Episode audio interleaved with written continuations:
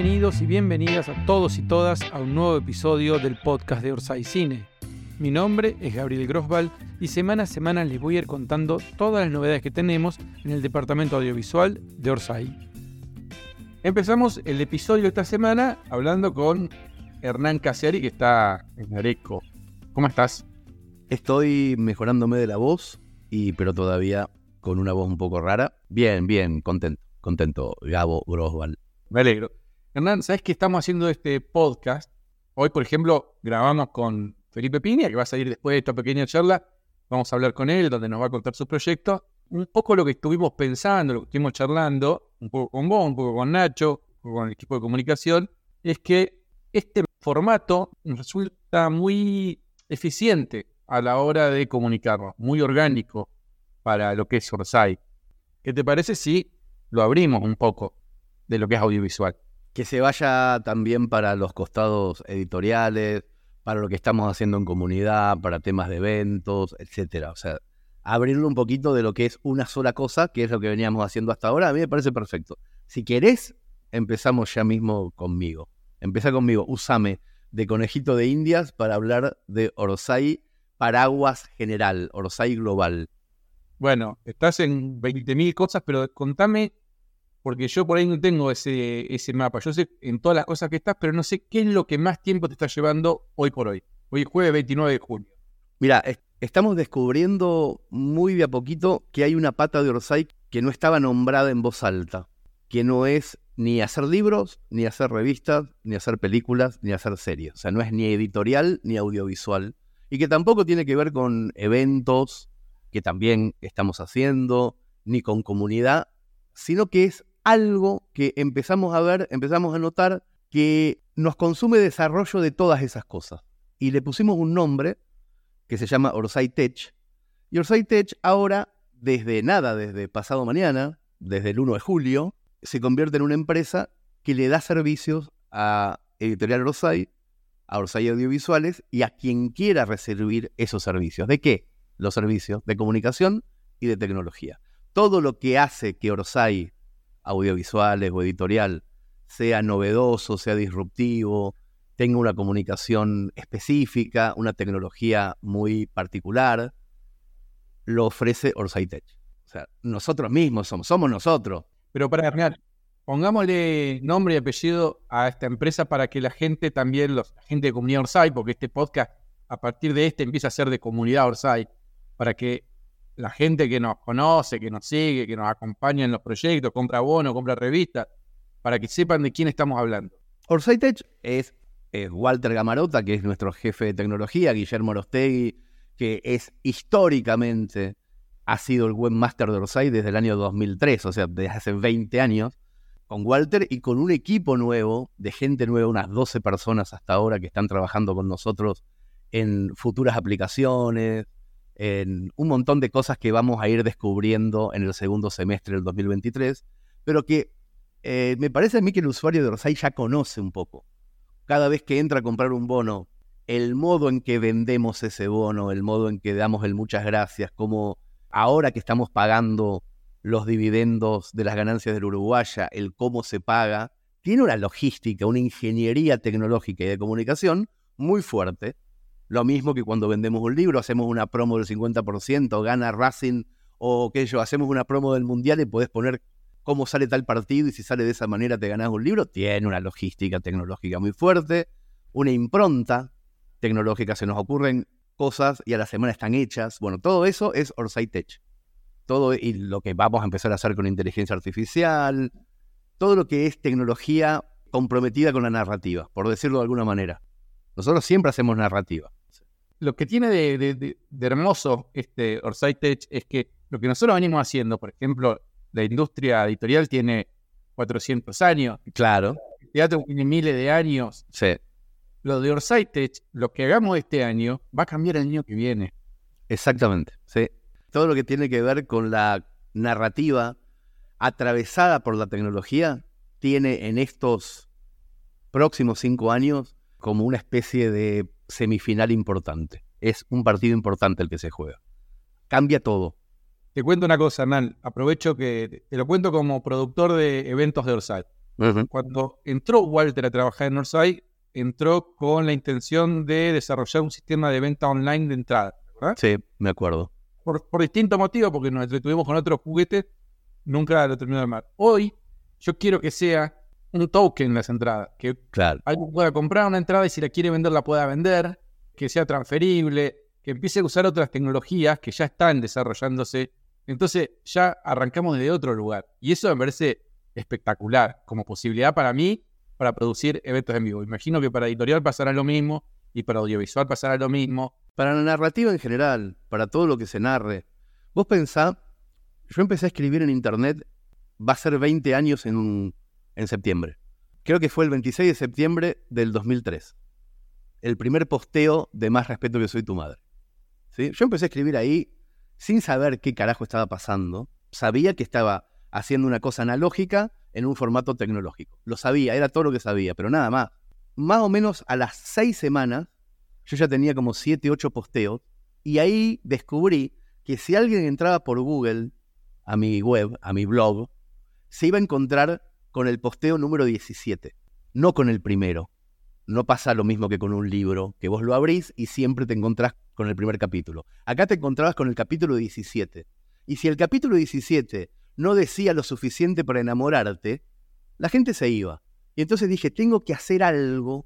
Y entonces empecé a hacer unos hiperlinks en los personajes. Por ejemplo, el capítulo decía, bueno, mi hijo el Cayo otra vez se pasó un rojo y le hicieron una multa. Y en la palabra Cayo hacía un link que pasaba el ratón y se abría un pop-up que decía, Cayo es el hijo del medio de la familia Bertotti. Aparece por primera vez en el capítulo 2, link al capítulo 2.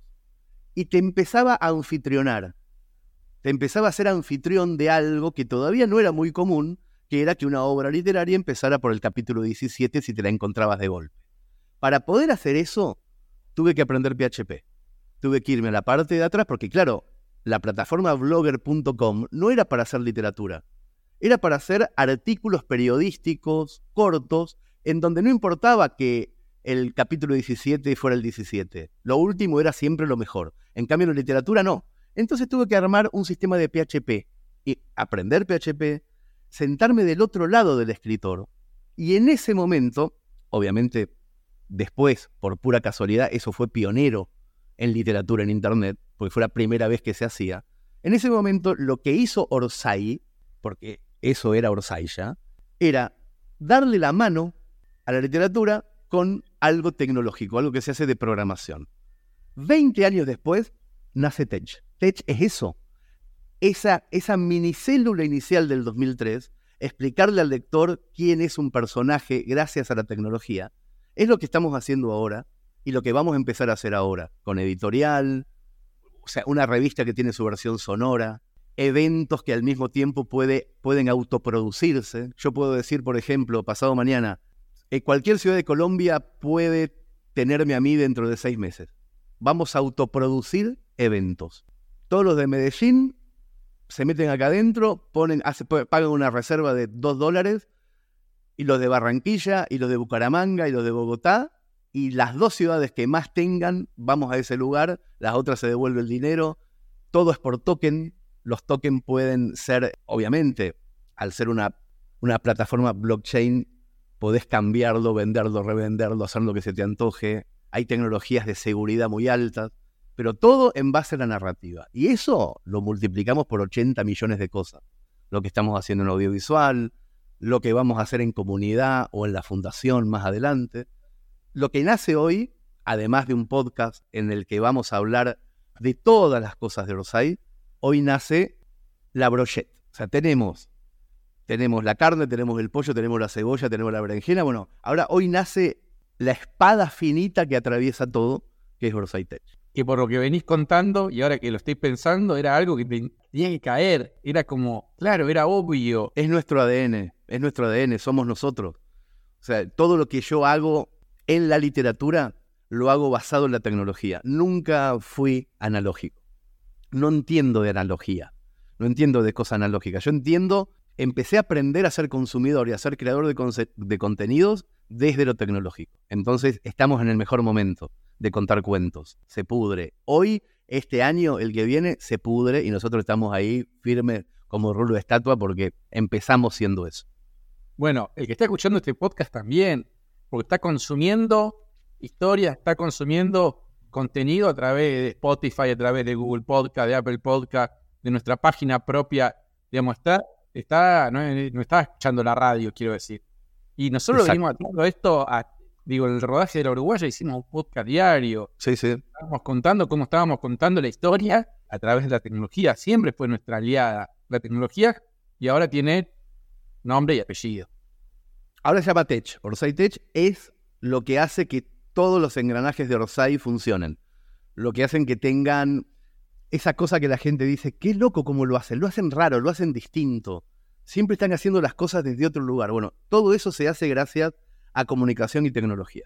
Todo, todo. Es comunicar diferente y utilizar las herramientas tecnológicas eh, de forma coloquial, para que todo el mundo las entienda. No decimos palabras raras cuando hablamos de tecnología. Decimos las palabras de siempre, pero por abajo hay un motor bestia que funciona muy aceitado. Sí, me parece que también eso también es importante para el que escucha este podcast y por ahí tiene, dice, "Oh, me voy a perder de cosas. No se van a perder nada, porque otro de los de las patas de, de Orsay es siempre que la tecnología sea algo fácil. Siempre el trabajo, por lo menos la preocupación de Hernán y de todo lo que trabajamos en Orsay, es que lo pueda entender mi mamá, Chichita, toda la gente de Orsay, y si no encontramos la forma de que eso suceda, no la usamos. No, no, no vamos a imponer ni vamos a hacer nada que sea anti-orgánico. Tenemos que encontrarle siempre la vuelta para que lo entienda mi vieja y tu vieja. Siempre tenemos que encontrar la vuelta para que sea sencillo de, de usar. Lo que hoy se llama usabilidad, ¿no? De que sea amigable a nivel tecnológico. No estar hablándole todo el tiempo a, a los que entienden mucho de tecnología, sino justamente lo contrario. Lo mismo con la literatura. Lo mismo con la literatura. No estamos haciendo literatura para escritores, hacemos literatura para el que no lee, que me parece que es la mejor forma de hacerla. Con lo tecnológico estamos haciendo lo mismo. Con los eventos, perdón, que meto chivo, con los eventos en vi- en vivo también. Hacemos Claro. teatro para gente que no va al teatro. Claro. Pero viene un montón de gente, hay un montón de gente con ganas de, de participar y de hacer cosas. Hacemos cine para gente que no sabe de cine. Cualquier persona que puede ser productor audiovisual hoy con nosotros. Y eso me parece que es inaudito y está sucediendo y sucede. No es que estamos hablando de una teoría o de un paper académico, de una cosa que vamos a desarrollar en el futuro o de una idea que tenemos, es algo que venimos haciendo. Entonces, eh, me parece que Tech cae en el momento justo.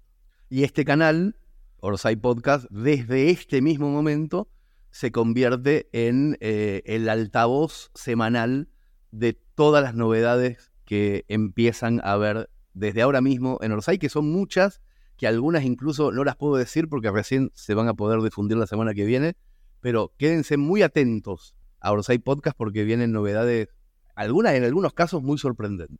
Hernán, muchas gracias por tu tiempo. Vamos a escuchar a, a tu Coterráneo. coterráneo, Felipe Piña. Felipe Peña es mercedinos, amigos. Es mercedino y, y ahora nos quedamos con una charla entre Gabo y Felipe sobre el proyecto que Felipe Piña está haciendo los días miércoles en Orsay Audiovisuales, en el proyecto Cinco Pelis, que es un drama de época que tiene que ver con el ajedrecista Capa Blanca. Finalmente llegó el momento de presentar el último proyecto que tenemos ya en vivo, ya eh, escribiéndose el último guion, que es el de Capablanca. Y tenemos a Felipe Piña del otro lado del micrófono. ¿Cómo estás, Felipe? ¿Qué tal? ¿Cómo te va? ¿Qué decís? Un gusto estar acá. Vamos a decir la verdad, costó hacer este episodio. Primero hubieron viajes, después problemas técnicos. Está costando un poco, pero ya lo tenemos ahí, me parece. Estamos acá, estamos acá. ¿Dónde estás, Felipe? ¿Dónde estás en este momento? Estoy en Mashwitz, acá en mi casa en Mashwitz. Qué lindo. Bueno, genial. Se ve un lugar muy acomodado para trabajar. Sí, sí, mi estudio acá, bueno, con libritos, cositas, exactamente. Bueno, primero contanos cómo estás eh, con Capablanca, con el guion, con el proyecto. ¿Qué te pasa los días miércoles que tenés que ir al estudio de Núñez a, sentarte a trabajar con los guionistas? La verdad que mucho placer, me, encanta, no conocía mucho la historia, conocía muy por arriba, lo de la final del 27, y cuando Hernán me contó y nos, nos fuimos metiendo en, el- en la temática, me parece fascinante, me parece una gran oportunidad de contar esa historia maravillosa, pero también aquella Buenos Aires del año 27, aquel contexto histórico tan potente, tan interesante. Así que estoy muy feliz y muy agradecido ¿no? por, por poder participar de este proyecto. ¿Y el equipo de guionistas, cómo lo venís sintiendo? Recordemos que está Ezequiel, Diego y Martín. Sí, Martín Piña. La verdad que excelente el equipo. Bueno, eh, Ezequiel y Diego son dos grandes, dos grandes guionistas que tienen una, una capacidad de síntesis muy interesante, de ir abriendo para después cerrar. O sea, el proceso fue ir abriendo lo más posible todas las opciones que, se, que iban surgiendo, que se nos iban ocurriendo. Con este eh, muy lindo sistema que tenemos de consulta permanente con el público, que está genial, estas encuestas que vamos haciendo. Así que bueno, y Martín, que es un gran productor, no porque sea mi hijo, sino que tiene 34 años y tiene 17 años de productor. Así que la mitad de su vida creo que, hemos armado un muy lindo equipo y estamos muy contentos y muy entusiasmados. Uno se da cuenta de esto cuando te llamas después de horario, cuando te van surgiendo cosas, te vas entusiasmando, no, no tiene que ver con una obligación contractual, sino que mm, te da entusiasmo, te gusta lo que se está produciendo, ¿no? Cuando te invitaron a sumarte a este proyecto o a dirigirlo, ¿lo dudaste mucho? ¿Cómo fue ese, e, ese encuentro no, no, mercedinos? No, no, fue, fue un placer. Este, admiro mucho a Hernán y no solamente su capacidad literaria, sino su capacidad de, producción, de acción, de tipo un gran realizador, un tipo que se propone cosas y las va logrando.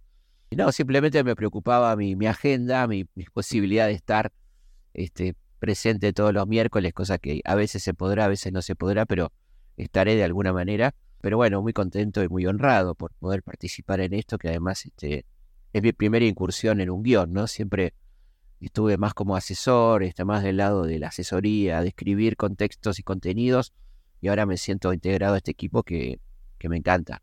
Genial, genial. Bueno, le contamos a los socios productores que íbamos a estar haciendo este episodio y mandaron preguntas para hacerte. Vamos a empezar con una que, me parecía muy pertinente.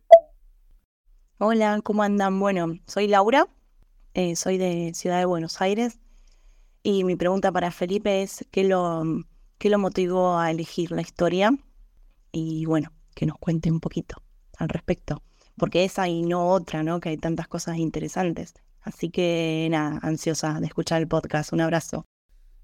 Mira, Laura, la verdad que la idea fue de Hernán Casiari, que me contó esta posibilidad de esta historia puntual que en principio me sorprendió. Me acordaba de mi abuelo, que era un fanático del ajedrez y que se acordaba, mi abuelo falleció hace mucho ya, pero vivió de joven, él tenía 27 años, había nacido con el siglo, aquella final y siempre me hablaba de capa blanca y todo eso, así que hubo también algo de recuerdo, de memoria emotiva cuando Hernán me comentó la posibilidad de hacer esto y bueno, después le vi las posibilidades que tenía la historia, ¿no? Digamos, dos antagonistas claros a nivel cinematográfico, dos personalidades antagónicas muy potentes, con características muy de cine, muy de, poder este, contarlas cinematográficamente.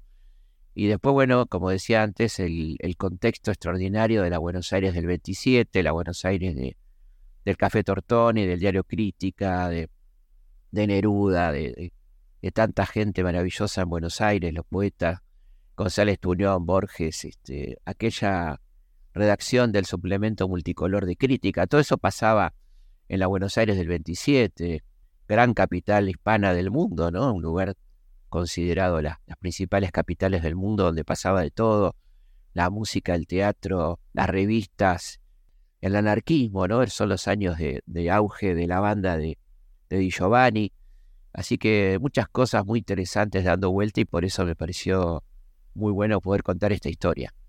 Casi que la final, el la final de, ajedrez, la final mundial, es una anécdota que nos sirve para contar un, marco espectacular de Buenos Aires. Totalmente, además nos vamos dando cuenta en la medida que vamos trabajando y nos vamos metiendo en el tema, que también nos interesa el post mundial, ¿no? O sea, la anécdota en sí y también la vida de estos tipos que Después siguió de una manera sumamente interesante. Y el otro día, la última reunión, estábamos pensando, bueno, qué pena dejarlo ahí. Y votó la gente, los socios, este, productores, y la mayoría decidió que sigamos con la historia, que no termine en el 27, sino ir a los finales de las vidas de estos tipos que son dos personajes completamente de novela, ¿no? Tanto Alequine como Capablanca. ¿Por qué será? Eh, entiendo que ustedes jugaban, por lo menos Hernán y Chiri jugaban al ajedrez en Mercedes. Yo tengo una Sí. infancia en, en el Tovalle Reunero en Neuquén, donde también estaba muy presente el ajedrez. ¿Cómo llega el ajedrez a Argentina y por qué tiene tanta presencia en el interior del país? ¿Tenés idea de eso? Bueno, llega, llega mucho con los inmigrantes y mucho con los, los clubes de barrio, la sociedad de fomento. También en algunos partidos políticos como el socialismo se jugaba mucho al ajedrez, era como, como mucha, una, el juego ciencia, ¿no? Este, pero en cada barrio había, había ajedrez y en las escuelas se jugaba una vez por año alguna simultánea, que venía un gran campeón. Era un juego muy presente.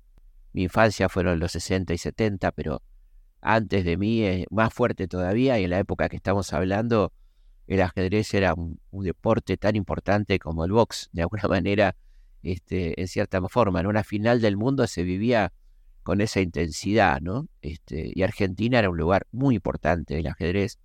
A nivel mundial había clubes en prácticamente todos los pueblos y ciudades. La final se vivió con una intensidad extraordinaria, ¿no? Bueno, vamos a escuchar otra pregunta de un socio productor que, que nos dejó por el WhatsApp. Bueno, eh, buenas tardes. Esto es para Capablanca, el drama de época que maneja Felipe Piña.